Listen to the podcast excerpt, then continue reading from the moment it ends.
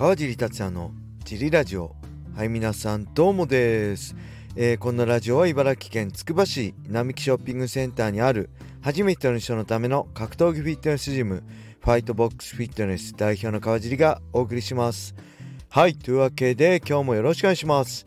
一人で収録してます、えー、昨日はですねいろいろ発表がありましたね。えー、7月30日に行われるスーパーライジン2の前半部門ベラトールのカードが2カードね発表されてました、えー、アンドレイ・コレシコフ。VS ロレンツ・ラーキンですね。コレシコフは元ベラトールウェルター級王者です。そしてねラーキンはベラトールジャパン2019年でしたっけ？に行われたベラトールジャパンで慶太郎選手に勝ってますね。中村慶太郎選手に勝ってます。えー、そしてね、なんといっても前線がね、えー、無敗の、えー、ベルハモフ相手に、まさかの肘打ちで1ラウンド KO 勝ち、えー、びっくりしましたね。はい。ノリに乗ってるんで、この試合注目です。そしてもう一つ、バンタム級の一戦です。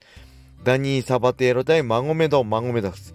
こちらがね、あれですね、えー、昨年のベラトルバンタム級ワールドグランプリに参戦してた2人で2人とも準決勝で負けてますね、えー、サバテーロはストッツに、えー、マゴメドマゴメドフがミックスに負けてます。ただサバテーロ対ストッツはまあかなり微妙な判定でしたね。サバテーロの勝ちでもいいんじゃないかっていうぐらいの判定でした。対する、えー、マゴメドフは、えー、ミックス相手に1本で、えー、完敗してますね。はい。サバテーロはね、えー、堀口選手と同門なんですよね。昔から、えー、日本で戦いたいって言っててね、えー、やっとそれが実現した感じでしょうか。まあ、戦い方としては本当にレスラーです。レスリングですね。タックルして相手をテイクダウンしてテイクダウンしてしつこくテイクダウンし続けて勝つ感じです。まあ、ほんとね、見た目はすごい金髪で、えー、おしゃれなサングラスかけたりね、ド派手なんですけど戦い方意外と地味なんですけどまあねその地味な戦い方もとことんやればやるほど魅力が出てくるって感じでね、えー、すごい面白い選手なんで。はい。でこの対戦相手のマゴメド・マゴメドフは、まあ、ミックスに敗戦したんですけども元ね UFC バンタム級のチャンピオンだったピョートル・ヤンに1勝1敗っていうのをよくね言われるんですけどもうそれもだいぶ前なんでえー、本当に、まあ、打撃回転系の打撃だったりね、えー、マゴメドマゴメドフというぐらいですから組がめちゃくちゃめちゃくちゃ強い選手なんで、まあ、サバテーロはね完全に組勝負で来る中マゴメドフが、まあ、スタンドと組でどう戦うかこの辺が見どころなんじゃないでしょうかね。これで、えー、あれですよね5試合発表されましたね。AJ マッキー対、えー、パトリッキー・フレイレ堀口対えー、と新竜選手。で、えー、渡辺香奈選手。対戦相手誰でしたっけ？ちょっと名前が出てこないす。いません。そして今回の、えー、コレシコフ対ラーキン、えー、マゴメドフ対サバテーロのこれ全5試合出たんじゃないでしょうかね、えー、そして後半のライジン部門ではもうちょっとカード発表あるんじゃないでしょうか。楽しみです。はい。そして、えー、他にもね、えー、来週末ですね、6月17かな、に迫ったベラトー297。ね、昨日も言いましたけど、ネムコフ対ロメロのライトヘビー級タイトルマッチがメインイベントなんですけど、セミファイナルでね、えー、セルジオ・ペテス VS パトリシオ、ね、ピットブルのバンタム級タイトルマッチ。えー、ペティスはね、えー、バンタム級トーナメントは出ず、け怪我でね、欠場で、えー、王者のまま、えーバンタム級ワールドトーナメント優勝したミックスが暫定王者なんですよね。で、そのまま、えー、現在、ベラトルフェザー級チャンピオンであるパトリシオが1階級下げてね、えー、ペティスと対戦っていうちょっとこんがらがっちゃう対戦カードなんですけど、パトリシオはね、3階級、これで勝てば3階級制覇ですね。えー、まあ現在、フェザー級チャンピオンで、まあ、アーチュレッタに勝ったりね、えー、AJ マッキーにも1勝1敗です。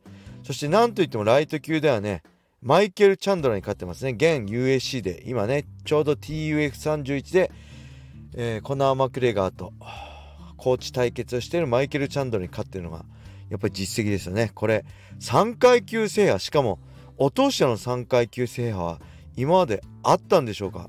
すごい気になります。大切な試合ですね。はい注目です。そしてレターも行きましょう。えー、レターありがとうございます。川尻さんは MMA でプライドや USC など強い選手と戦ってきましたが質問です。そんな川尻さんが怖いことや人はいますか？はいありがとうございます。えー、怖いですね。みんなと変わらず怖いです。幽霊も怖いし、えー、高いところも怖いし注射も痛いです。怖いのですね。はい。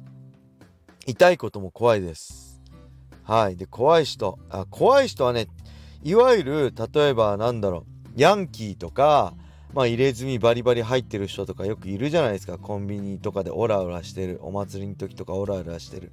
ああいうのはねさすがに怖くないんですね。ただ怖くないけど僕はオラオラしない。普通にあのー、何とも思わず相手にしないっていうか普通にしてます。で怖い人はねうん。やっぱりなんだろう。サイコパスとか怖いですよね。映画とか見てても。ああいう理屈が通らない人はやっぱり怖いですね。だから関わり合いたくないです。うん。だからみんなと一緒だけどいわゆる、まあ、マッチョで生きがってる人とかそういうのは怖くないですね。怖くないけど相手にもしないです。関わり合いたくないなっていうのが本音ですね。はい。もうちょっと行きましょうか。レター。もう一個来てます。ありがとうございます。これギフト付きレターですね。ギフト付き嬉しいです。ありがとうございます。えー、いつも楽しく拝聴しています。普段なんとなく疑問に思うことの質問です。日本人同士の試合の時に思うのですがお互いセコンドの助言がヒントになったり反対に作戦がバレたりすることはあるでしょうか。外国人との対戦であれば言葉がわからないので何でも言えるのかなど疑問に思っています。はいありがとうございます。まあこれはそうですね。日本人同士だとセコンドの声も聞こえますね。だから僕はセコンドの時はあえて相手が狙ってることを声に大にして言いますね。例えばカウンターの右狙ってるよだったら相手カウンターの右狙ってるよ。何出すと何々狙ってくるよとかそういうのあえてね相手が狙ってるだろうことを言います。でもちろん相手にもそれが分かっちゃうと思うので、えー、なんだろう抽象的にっていうかあんまお互いにしかチームにしか分からないような感じで言ったりはしますしあえてね、えー、相手に分からしてその先のカウンターを狙わせるとかまあそういうのもあるんじゃないですかね。はい。それセコンドも含めて騙し合いですよね。あの格闘技って。正面衝突も素晴らしいけどやっぱ正面衝突だけじゃないんで相手の裏をかいて戦うのが重要なんでまあその辺はえー、セコンドセコンドとのねコミュニケーションが大事になると思うし僕自身はねセコンドにお願いしてたのは、まあ、細かい技術的なことよりもメンタル的なことですね。いつも言うけどあの気持ちを鼓舞するようないけるまだ諦めるな諦めるないけるぞいけるぞここに引くなよっていうそうメンタル的なことをねよく言ってまし言ってもらっても言ってくださいって伝えてましたね。僕は本当格闘技はあのメンタルゲームだと思ってるので今日のね昨日の神田さんのね手数より口数でも言ってましたけど格闘技はメンタルゲームだってマクレーガーが言ってたって言ってましたけどマクレーガーより先に川尻達也が格闘技はメンタルゲームだって言ってたってことだけは声を大にして言っておきたいです。まあそんなのどうでもいいんですけど本当なんだろうそのセコンドの声一つでねメンタルがちょっと揺れたりすることもあると思うあ読まれてるとかセコンドの声に反応しちゃうこともあるので、まあ、その辺をその辺も含めて、まあ、チームでの戦いなのかなと思いますね。はい、で外国人の場合はね本当に分かんないんで安心だしまあこっちも何言ってるか相手のセコンドは何言ってるか分かんないんであんま気にならないですね。はい、日本人の方がいちいち耳に入ってきて「ちげえよそんなこと思ってねえよ」とか試合中思ったりもしますねいや狙ってないしみたいなね。あのセコンドの声に対して。もうその時点で心揺さぶられてるってことなんでセコンドの術中にはまってるってことなんでしょうね。はい。なんかまあ選手にとってもねあの選手によっては僕みたいにメンタル的なことを言ってほしい人もいるし細かい技術のことを言ってほしいこともいるし戦略なんかをね細かく言ってほしいこともいるしこれ選手によって違うと思うしその辺もね何だろう。まあ UNEXT の格闘技大辞典なんかでね掘り下げてもらえると嬉しいのかな。うれ嬉しいですね。はい。そんな感じです。レターもね、えー、どしどしお待ちしてます。レターがないと、えー、続きません。今1個レターのねあれがストックがあるのでそれ以外皆さんぜひお待ちしております。はいそれでは今日はこれで終わりにしたいと思います。皆様良い一日を。またね